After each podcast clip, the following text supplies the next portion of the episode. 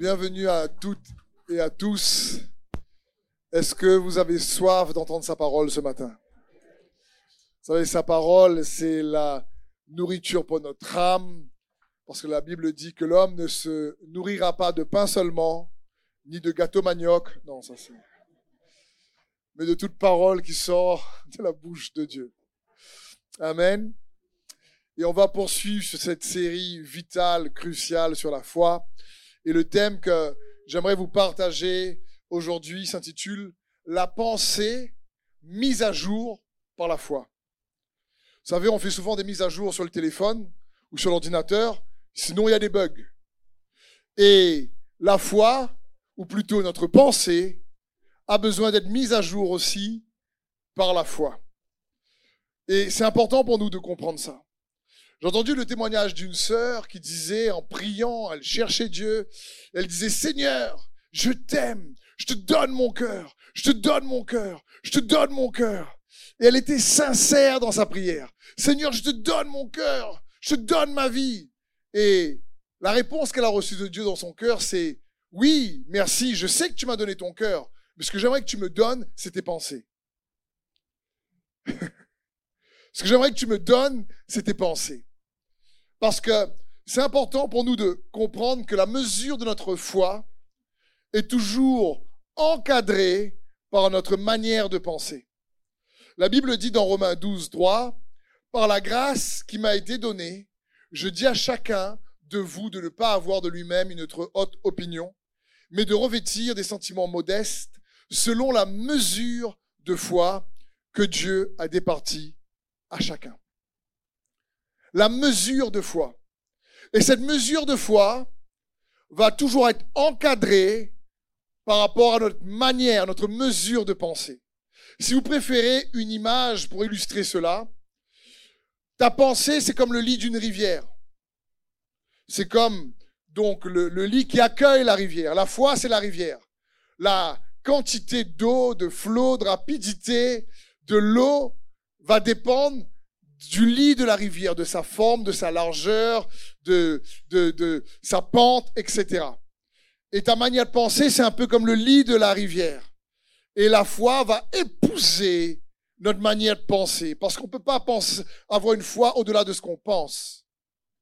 C'est important pour nous de comprendre ça. La mesure de foi est en lien avec notre manière de penser. Si quelqu'un pense que ce n'est pas possible, eh ben, il sera difficile pour lui d'avoir la foi, pour que la chose fonctionne. Si quelqu'un pense que c'est sans espoir, alors ça va être difficile pour lui d'avoir la foi, parce que la foi, c'est une firme assurance des choses qu'on espère.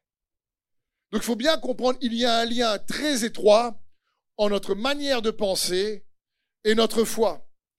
Et donc, pour progresser dans la foi, nous devons être renouvelés dans notre manière de penser, comme il est écrit dans Romains 12, au verset 2, la Bible dit, ne vous laissez pas modeler par le monde actuel, mais laissez-vous transformer par le renouvellement de votre pensée pour pouvoir discerner la volonté de Dieu, ce qui est bon, ce qui lui plaît et ce qui est parfait. Donc je sais, le thème sur la pensée est un thème très, je crois, connu, mais c'est tellement important qu'il est bon de le rappeler et je prie ce matin que Dieu me permette de l'apporter avec un angle rafraîchissant pour chacun d'entre nous, parce que notre pensée va influencer dans le bon sens ou le mauvais sens notre foi. N'oublie pas, la mesure de ta foi est directement liée à ta manière de penser. C'est pour ça que ici l'apôtre Paul dit dans Romains 12, soyez transformés par le renouvellement de votre pensée, pour discerner la volonté de Dieu. Donc, comprenons bien, lorsque ta pensée ou ma pensée est renouvelée, alors c'est comme si elle est mieux positionnée pour connaître et recevoir et discerner la volonté de Dieu.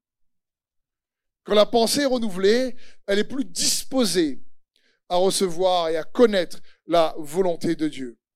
Aussi, n'oublions pas, la Bible dit dans Proverbe 23, 7, car l'homme est comme les pensées de son âme. C'est-à-dire que ton identité réside également dans ta manière de penser. L'homme est comme les pensées de son âme. J'avais déjà partagé cette histoire assez répandue, celle euh, d'un aigle qui est, né au milieu des poules. Et en grandissant, il picore, il mange maïs, aliments. Et il voit les oiseaux voler, et lui, il est là, dans le poulailler. C'est un aigle, mais il se prend pour une poule. Et il voit les oiseaux voler, il fait Waouh Qu'est-ce que j'aimerais voler comme ça? Et puis, il se comporte comme une poule, alors qu'il est un aigle. Et ça me fait penser parfois, cette image, cette histoire connue aux enfants de Dieu qui ont Christ en eux et qui ne réalisent pas le potentiel, par le moyen de la foi, d'aller à la conquête de l'impossible. Parce que tout est possible pour celui qui croit. La foi doit nous donner de l'appétit pour l'impossible. Donc, si déjà on a la foi, mais on ne pense pas aller à la conquête de l'impossible, c'est peut-être que notre manière de penser doit être renouvelée. Comprenez? Et donc, c'est comme cet aigle qui vraiment est avec les poules et lui veut faire bataille coq. Non, pauvre, coq. Hein. Alors qu'il est déjà apprêté, préparé pour voler bien haut. Et il en est de même pour nous, les enfants de Dieu. Ce qui différencie l'homme de toutes les autres créatures, c'est sa pensée, sa créativité, son imagination, sa manière de s'adapter avec sa pensée, de réfléchir, de produire des solutions. C'est la force de l'homme de pouvoir avoir cette pensée. Et donc, notre foi va être totalement en lien avec notre manière de penser. Donc, si la foi est liée à notre manière de penser, l'incrédulité aussi est liée à notre manière de penser. Les deux, la foi comme l'incrédulité, prennent, si tu préfères, leur source dans ce qu'on entend dans notre pensée. La foi comme l'incrédulité prennent leur source dans ce qu'on entend dans notre pensée. Parce que vous connaissez ce verset, la Bible dit que la foi vient de ce qu'on entend, et ce qu'on entend est de la parole de Christ. De Christ. Et c'est bon pour nous de comprendre ça. Mais ça ne veut pas dire ce qu'on entend avec nos oreilles. Ça parle de ce qu'on entend dans notre pensée, dans notre cœur. Parce que tout le monde entend la même chose dans, dans ce que je suis en train de parler avec les paroles que je dis. Mais pas tout le monde entend la même chose dans sa pensée. C'est les mêmes paroles, mais pas tout le monde reçoit ces paroles de la même manière dans sa pensée. Donc on n'entend pas uniquement avec nos oreilles, on entend aussi avec notre pensée. Et vous savez, j'aime dire, ce n'est pas donc de bonnes actions qui nous permet d'être justes, c'est une juste conviction qui nous permet d'être justes. Parce que la Bible a dit, celui qui est juste, il est par la foi. Donc, c'est des convictions justes qui te rendent juste. Mais pour avoir une bonne conviction, une conviction juste, il faut avoir une audition juste. Comprenez? Il faut avoir une audition juste. Il faut faire attention et être prudent à ce qu'on entend, parce que nos pensées viennent de ce qu'on entend. C'est pour ça que la parole de Dieu dit constamment dans Luc 8, 18, c'est Jésus qui parle, et prends-le de manière personnelle, je te conseille. La Bible dit, faites donc attention à la manière dont vous écoutez. Faites donc attention à la manière dont vous écoutez. Quand on donnera celui qui a, qui a, mais à celui qui n'a pas, on, enlèvera même ce qu'il croit avoir. Un autre verset dans Isaïe 51, 3, prêtez l'oreille, venez à moi, écoutez, et votre âme vivra. Écoutez, et votre âme vivra. Et on voit donc dans les évangiles à plusieurs reprises, Jésus le dit, faites attention à ce que vous entendez. Parce que la foi vient de ce qu'on entend. Pas avec nos oreilles, avec notre cœur et nos pensées. Parce que tu vas filtrer les paroles de ce que tu entends avec tes oreilles par rapport à ta manière de penser. C'est pour ça que Jésus dit, faites attention à votre manière d'écouter. Soyez prudents. Dans le monde aujourd'hui de communication dans, dans lequel on vit, on entend tellement de choses, on peut entendre tellement de choses. Mais il y a des choses qui vont fortifier notre foi, et il y a des choses qui vont fortifier notre incrédulité. En réalité, on a le choix. Et c'est bon pour nous donc de comprendre cela.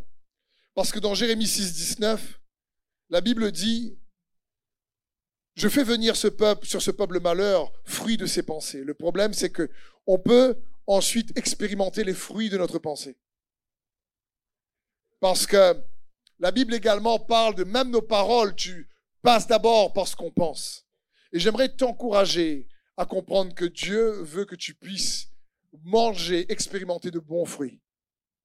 Et ça commence par ce qu'on entend. Parce que la foi vient de ce qu'on entend. Et soit on est transformé par ce qu'on entend, soit on est déformé par ce qu'on entend. Il faut bien comprendre, Dieu veut nous donner la foi pour nous renouveler à son image, le diable veut aussi nous renouveler à son image. Dieu veut nous renouveler, nous transformer par la grâce et la vérité. Le diable veut nous déformer par les mensonges. Et tout dépend de comment on entend. Donc, transformer ou déformer. C'est ce qu'on va essayer de voir par rapport à Romains 12, où la parole de Dieu nous encourage à être renouvelés, à être transformés par le renouvellement de notre pensée pour discerner la volonté de Dieu. Il y a la pensée, vous allez voir, peut être mise à jour par la foi et aller de progrès en progrès ou régresser. Parce que quand quelqu'un dit moi je change pas, c'est faux, dans dix ans il va changer. On change tous en général. Mais changer de pour grandir, être meilleur, doit être intentionnel. Lorsqu'on change pour devenir pire, ben, on n'a qu'à rien faire. Parce que le péché corrompu nous fait régresser. C'est comme quand quelqu'un qui, physiquement, on en parlait avec Sandrine, dit, ben écoute, moi je vais rien faire, je vais pas faire de sport, mais j'espère être musclé. Et à 80 ans, il dit, je comprends pas pourquoi j'ai un tas de problèmes physiques comme ça. Ou même avant parfois. Parce que, à cause du péché, la détérioration, la corruption est, est déjà enclenchée.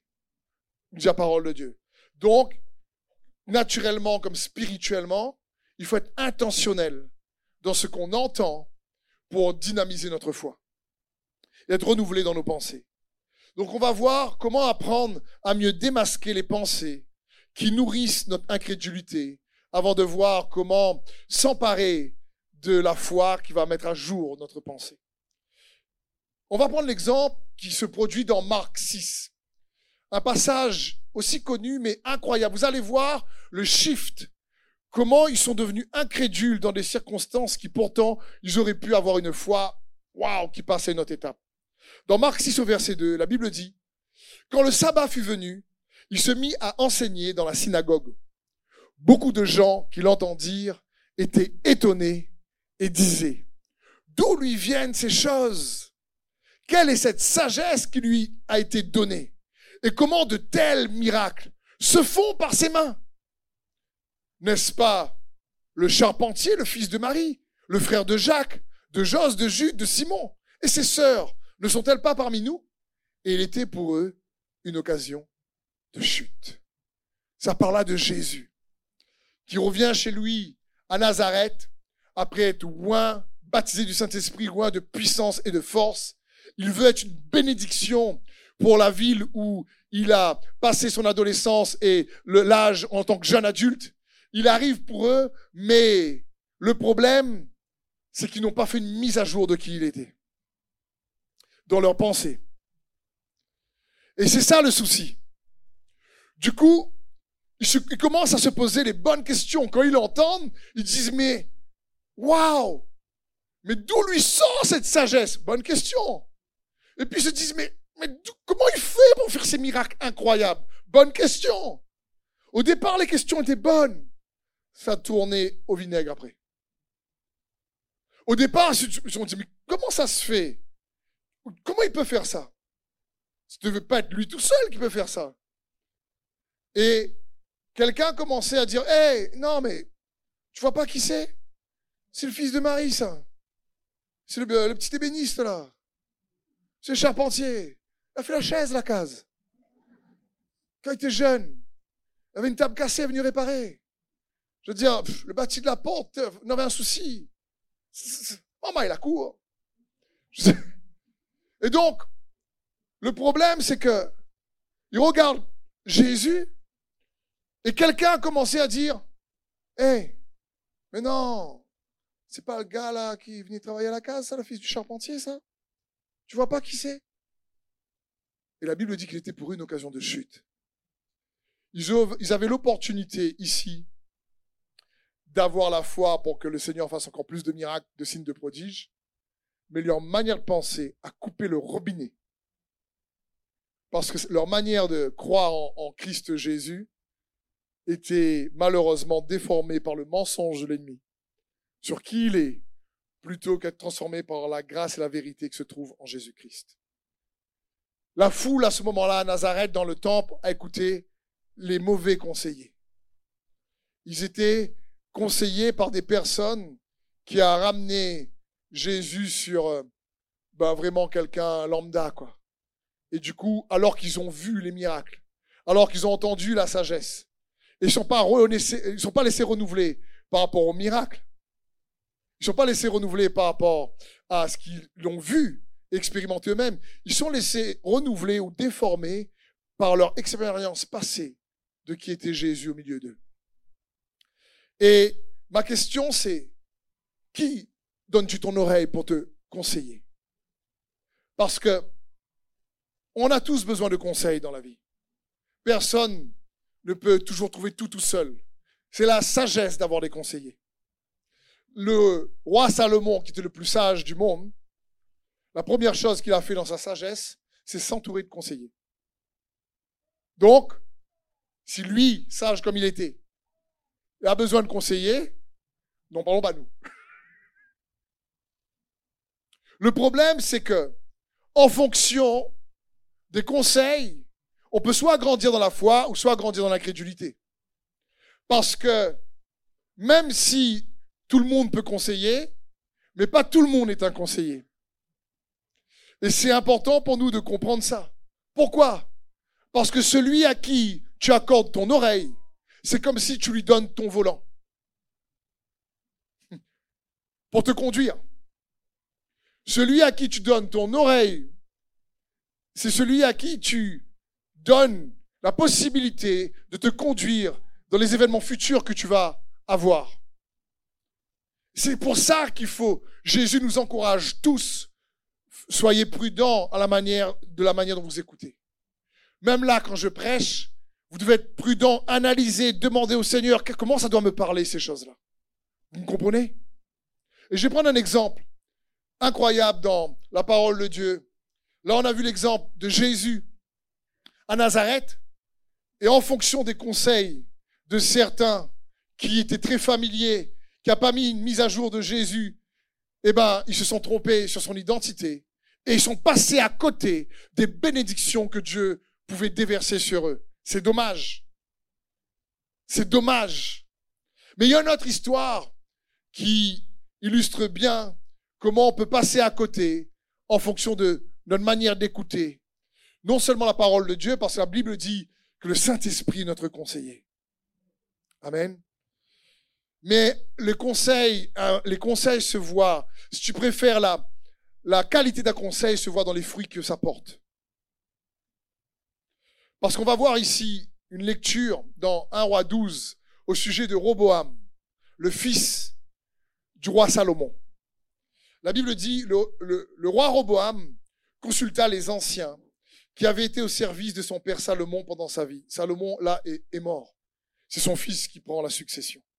Il leur demanda, que me conseillez-vous de répondre à ce peuple? Voici ce qu'ils dirent. Si aujourd'hui tu as une attitude de serviteur envers ce peuple, si tu te montres à leur service et si tu leur réponds de façon positive, en leur adressant des paroles bienveillantes, ils seront pour toujours tes serviteurs. Mais, Roboam délaissa le conseil que lui avaient donné les anciens et consulta les jeunes qui avaient grandi avec lui et qui faisaient partie de son entourage. Il leur demanda, Que me conseillez-vous de répondre à ce peuple? Ils me tiennent ce langage allège la domination que ton Père nous a imposée. Voici ce, lui dirent ce que lui dirent les jeunes qui avaient grandi avec lui. Le peuple t'a tenu ce langage? Ton père nous a imposé une domination particulièrement lourde, mais toi allège son poids De ton côté, dis-leur, mon petit doigt est plus gros que les reins de mon père. Aïe, aïe, aïe. Aïe, aïe, aïe. Ce qui s'est passé, c'est que Roboam a écouté ses camarades de la cour et leur a dit, il leur a tenu ce discours et il a perdu plus de 10 douzièmes du royaume. Il y a 12, 10 tribus qui sont parties. Gardé que Judas et Benjamin. Le royaume s'est divisé. Parce que je vous dis, en fonction du conseil, le conseil que quelqu'un te donne, c'est comme si tu lui permets d'être ton copilote. Donc c'est important dans la vie de savoir aussi être prudent lorsqu'on écoute. Encore une fois, tout le monde peut conseiller. Ses camarades, ils l'aiment. Ils sont, ils sont gentils, mais ils sont pas bons. C'est sûrement des bons camarades, gentils avec lui, mais ils sont vraiment pas de bons conseillers.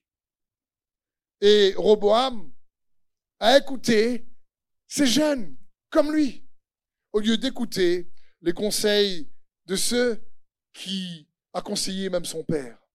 Et il a perdu une grande partie de son royaume à cause de ça. Donc, comprenons bien, la foi est en lien avec notre manière de penser. Et plus ta manière de penser est renouvelée par la grâce et la vérité qui se trouve en Jésus-Christ, plus tu vas avoir une foi qui va progresser et être solide. Plus notre manière de penser est, à l'écoute de choses mensongères, parfois on se rend même pas compte, plus on va avoir des craintes, des peurs, on va désespérer. Le problème ici, c'est que Roboam, en réalité, euh, a cru au mensonge. Pourquoi? Vous savez pourquoi des fois on préfère croire au mensonge qu'en la vérité? Parce que des fois les mensonges font en sorte qu'on se sent mieux. Ça nous, ça nous contraint pas vraiment d'aller demander pardon ou de nous humilier. Les, mensonges parfois fait, fait ah ben c'est vrai toi aussi il a fait ça avec toi ah ben oui alors ben oui. Et puis là les deux se mettent en accord et on se sent mieux. On crée un club de rivalité Et ça, c'est dommage. Parce que le problème, c'est que il faut faire attention parce que des fois, on ne discerne pas dedans ce qui est dit, mais on peut discerner par rapport à ce que ça produit. Ce que ça produit pour Roboam, c'est qu'il a perdu le royaume. Et alors que les anciens donnaient des conseils très sages. Le problème en réalité de Roboam, c'est que il n'a pas compris que c'est camarades de l'école, là, ces jeunes, étaient en train de le mettre en rivalité avec son papa. Parce que les anciens, eux, ils n'ont pas parlé de Salomon. Ils ont dit, toi, sois bienveillant. Eux, ils ont dit, mais tu sais, ton papa, il te dit ça, mais toi, tu es plus fort que ton papa. Donc le problème de Roboam, c'est qu'ils ont touché une corde sensible. Il avait un problème d'identité. Et il s'est dit, je vais prouver avec la décision que je vais prendre que je suis meilleur que mon papa. Si mon papa a pu faire ça, moi je vais faire plus. Et là, il y a un souci. Parce qu'il n'a pas discerné que ces jeunes-là étaient en train de le mettre en rivalité par la comparaison avec son papa. Et ça, c'est un indicateur. Quand quelqu'un te conseille et qui te met tout de suite en rivalité ou en opposition, ça peut paraître bon et ça peut paraître comme du discernement. Mais fais attention à ce que ça produit.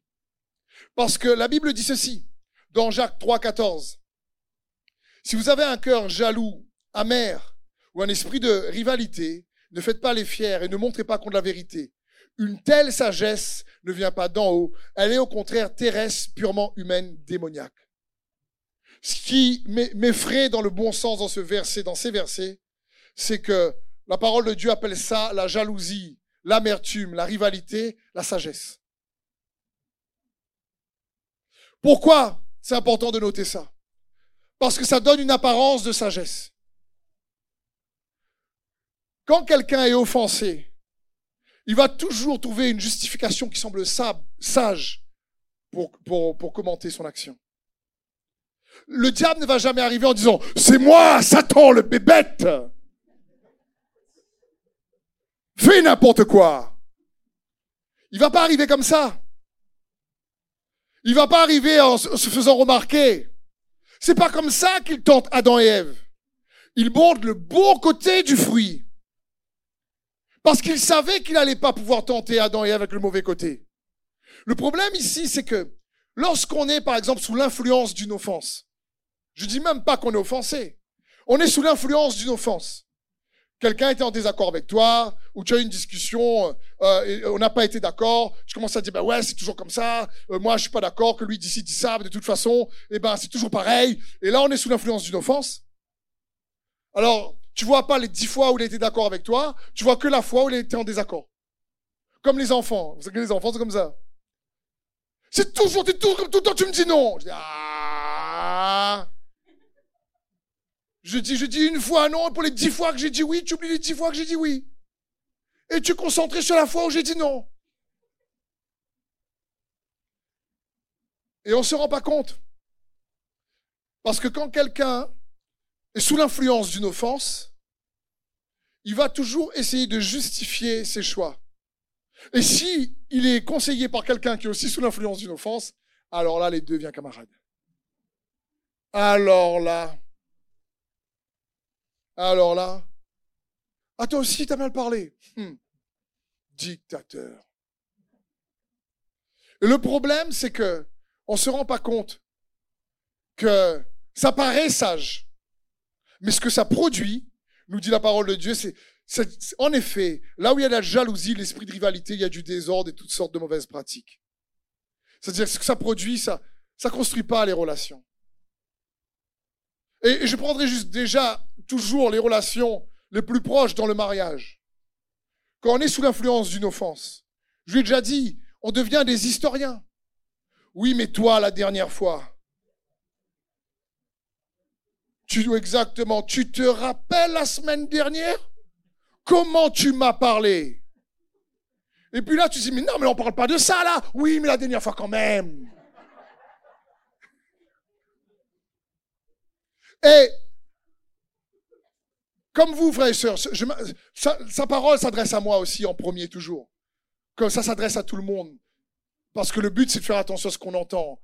Et je me dis, ça nous arrive malheureusement d'avoir un désaccord avec Sandrine et ensuite tu, pars sur euh, la semaine dernière, la semaine d'avant, etc. Et tu, oublies sur, sur c'était quoi le point de désaccord? Tellement tu es parti sur autre chose. Dire, et, on va toujours, surtout quand on commence à être en colère, on va sembler à coup sûr avoir raison. Quand on va réfléchir, on va dire, mais que tu réfléchis dans la colère, mais bien sûr j'ai raison. Ça, ça, ça, ça, ça. Et c'est comme ça. Et puis tu dis, je dément pas. Et puis l'autre en face, c'est pareil, mais c'est n'importe quoi lui. Et après, on s'excuse en accusant les autres. Et c'est une technique. Je t'accuse pour m'excuser. Et après, ça produit des rivalités et des tensions et ça ne construit pas la relation. C'est pour ça que la de Dieu dit faites attention à ce que vous entendez dans votre pensée. Il dit ça paraît sage. Est-ce que, est-ce que vous arrivez, vous, dans votre explication en pleine dispute, que vous êtes en colère, de croire que vous êtes sage? Vous êtes déjà arrivé? Hein? Es là, tu crois que tu es sage. tu réfléchis, tu mets tous les arguments, tu, trouves le bon sens. Tu te dis, mais c'est, c'est moi qui ai raison. Elle ne comprend pas Noël. Mais franchement, faut qu'elle aille faire l'école biblique destinée, quoi. Je, veux dire, frère et sœurs, encore une fois, je vise personne, je parle pour moi d'abord, mais on est tous comme ça. Et comme je vous dis souvent, si tu penses que c'est pour toi, ben prends pour toi. C'est très simple. Parce que le but de la parole, c'est une épée à double tranchant qui sépare jointure et moelle, les sentiments et les pensées de nos cœurs. Elle juge les sentiments. Le mot juge, c'est qu'elle met à la lumière ce qui est caché des fois dans nos cœurs et qu'on voit pas. Et c'est ce que, avec la grâce de Dieu, j'essaie de faire pour vous comme pour moi. Parce que je ne suis pas exempt aussi de cette parole-là également. Mais il faut comprendre ce que ici l'apôtre Jacques dit. Ça ressemble, la Bible dit, mais cette sagesse. C'est pour ça qu'on paraît sage dans nos disputes. Dit, mais cette sagesse ne vient pas de Dieu.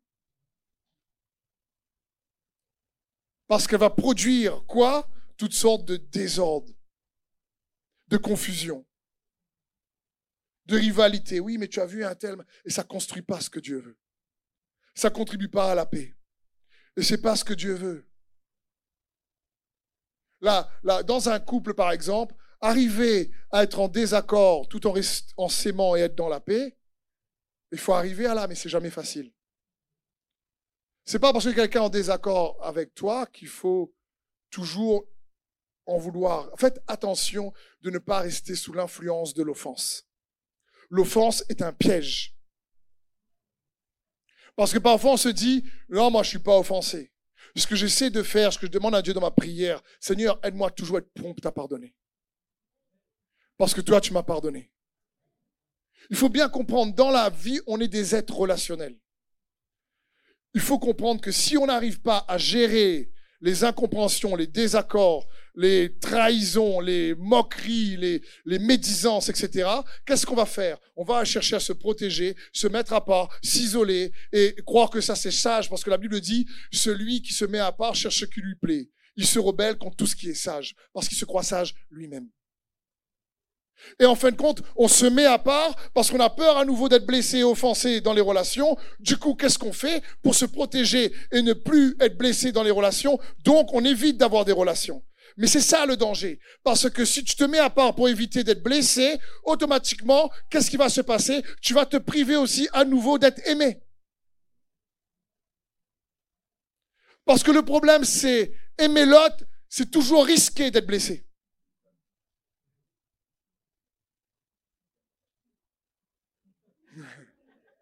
Pouvez dire à moi ou le dire amen si vous voulez.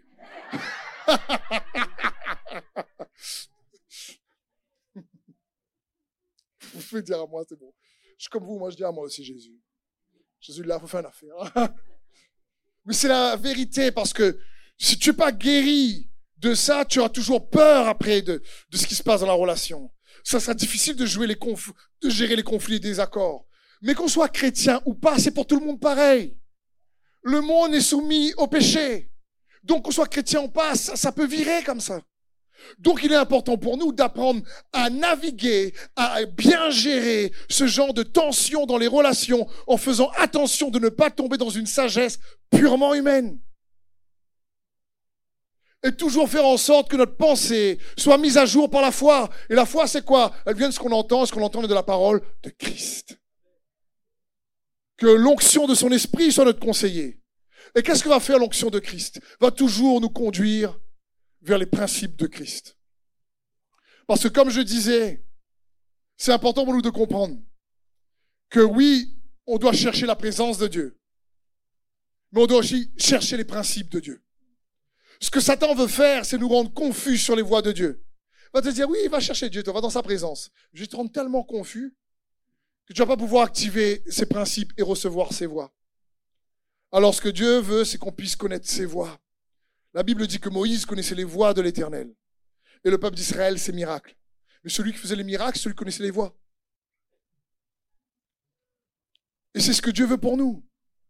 Donc, en quelque sorte, quand quelqu'un te conseille, pose-toi ce genre de questions. Quel fruit peut produire ce conseil?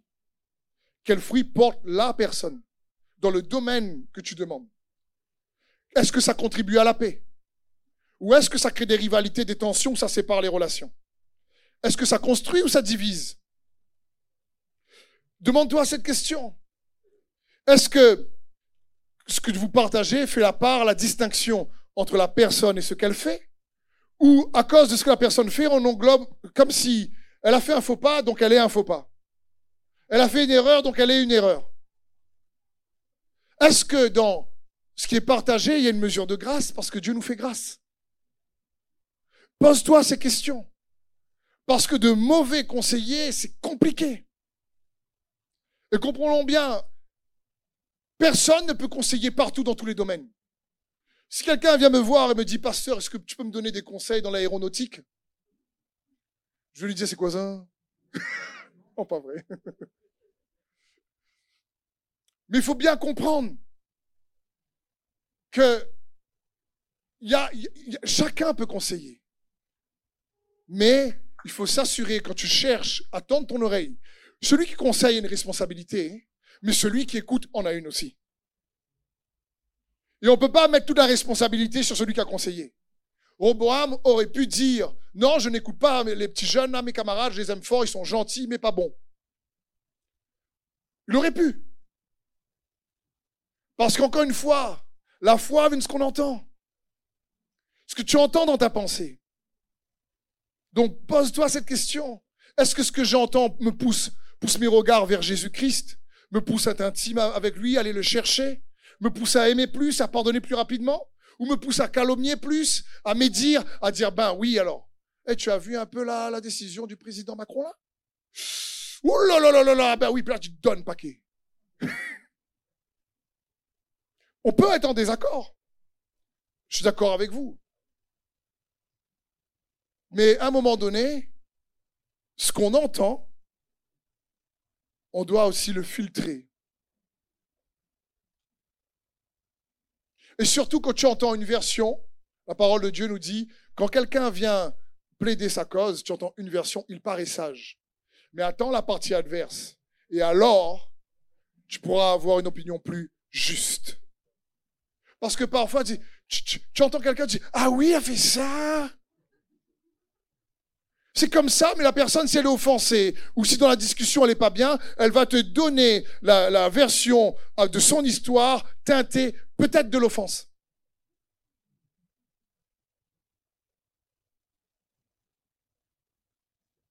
Amen. Je suis content, vous êtes attentifs ce matin. Je terminerai là-dessus pour bien comprendre. Dieu veut qu'on se renouvelle dans notre pensée pour progresser. Pourquoi? Parce que chaque changement de saison implique souvent un changement de pensée.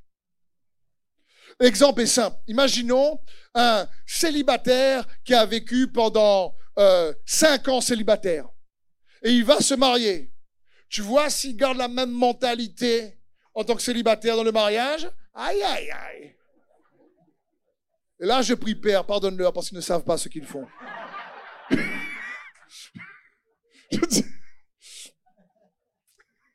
ça. C'est ça vérité. Tu dis, oulala. Parce qu'il n'a pas compris. Tu peux pas entrer avec des habitudes de célibataire dans le mariage. Oublie. Tu n'es plus tout seul. Tu peux prendre des décisions tout seul. Ben moi, la semaine prochaine, je vais en voyage là. Je le sens bien. Mais l'autre va pas sentir du tout.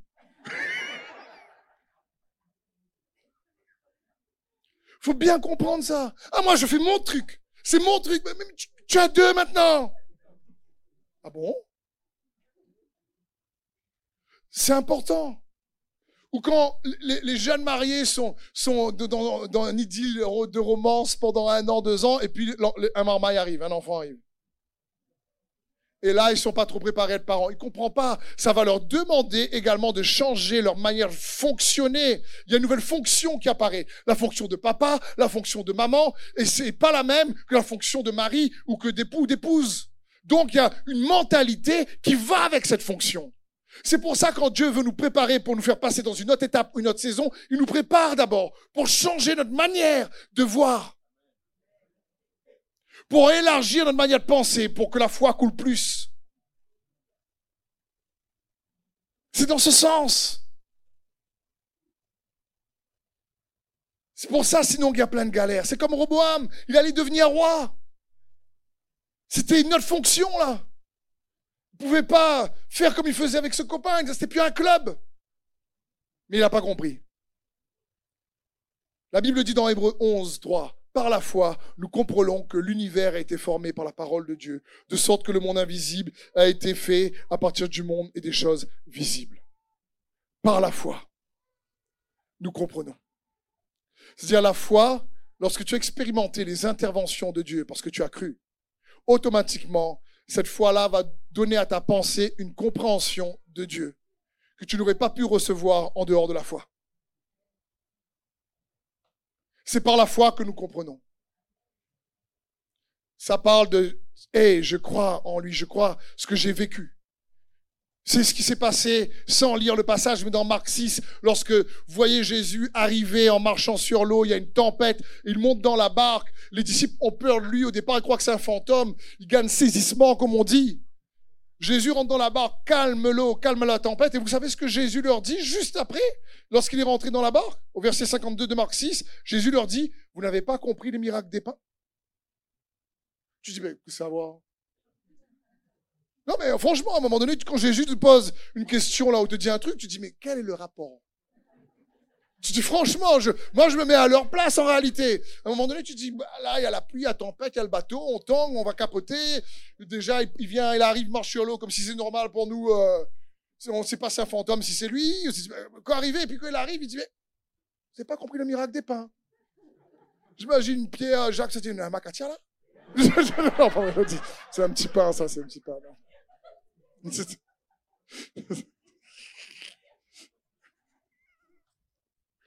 Je veux dire, comprenez? C'est que Jésus dit, ils n'avaient pas compris le miracle des pains parce que leur cœur était endurci. Ils n'avaient pas laissé le miracle qu'ils avaient expérimenté venir attendrir leur cœur. Ils restaient endurcis et ils étaient captifs encore de la peur parce qu'ils n'avaient pas compris qui était Jésus et comment Jésus aurait pu encore les sauver. Donc, c'est pour ça que David a dit dans le psaume 103, Oh mon âme, oublie, euh, euh, euh oublie. Oh mon âme, loue l'éternel, pas oublier. Pas bon là. Oh mon âme, loue l'éternel et n'oublie aucun de ses bienfaits. Voilà, c'est n'oublie aucun de ses bienfaits. Pourquoi David dit ça?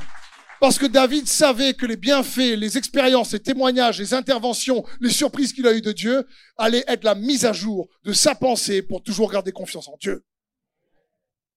C'est pour ça que Jésus leur dit, vous n'avez pas compris le miracle des pains? Si vous avez compris le miracle des pains, vous n'auriez pas eu peur.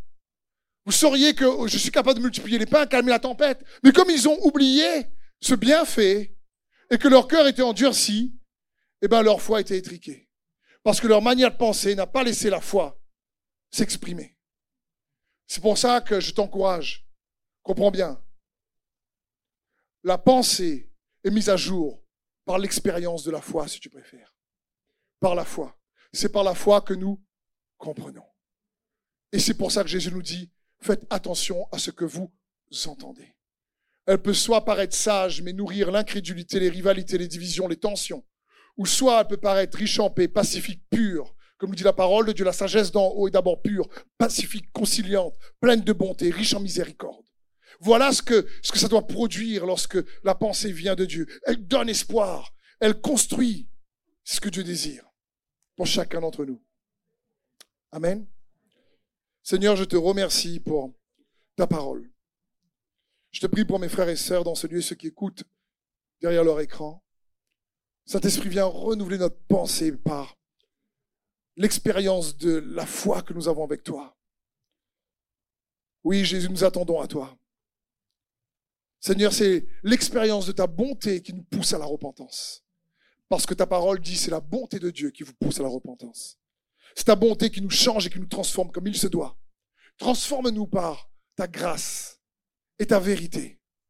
Viens démasquer tous les mensonges que l'ennemi essaie de tramer, qui paraissent vrais, qui ont une, certaine mesure de sagesse, une apparence de sagesse, mais qui produit des conflits, des tensions. Montre-nous si nous sommes sous l'influence d'une offense. Viens, Seigneur, nous libérer. Nous puissions être prompts à pardonner comme tu nous as pardonné, comme tu nous as justifiés. donne-nous une oreille aiguisée, attentive, pour non seulement connaître ta parole et tes principes, pour pouvoir demeurer pleinement dans ta présence. Merci Jésus. Amen. Merci d'avoir suivi ce message. J'espère que ce message a fortifié votre foi. Merci également pour tous ceux et celles qui euh, nous soutiennent au travers de votre générosité. Vous avez en bas de votre écran un QR code qui vous conduira vers une page qui s'intitule je veux bénir.com. Merci de nous aider à propager sa parole. D'ailleurs, si ce message a fortifié votre foi et que vous connaissez quelqu'un de votre entourage qui aurait besoin de l'entendre, n'hésitez pas à lui partager ce message. Aussi, je vous encourage, si vous le souhaitez, à vous abonner à notre chaîne YouTube. Nous avons euh, des messages nouveaux chaque semaine. Nous sommes aussi présents sur d'autres médias dont vous aurez donc les liens dans la description ci-dessous. En tout cas, merci de nous avoir suivis. Soyez bénis.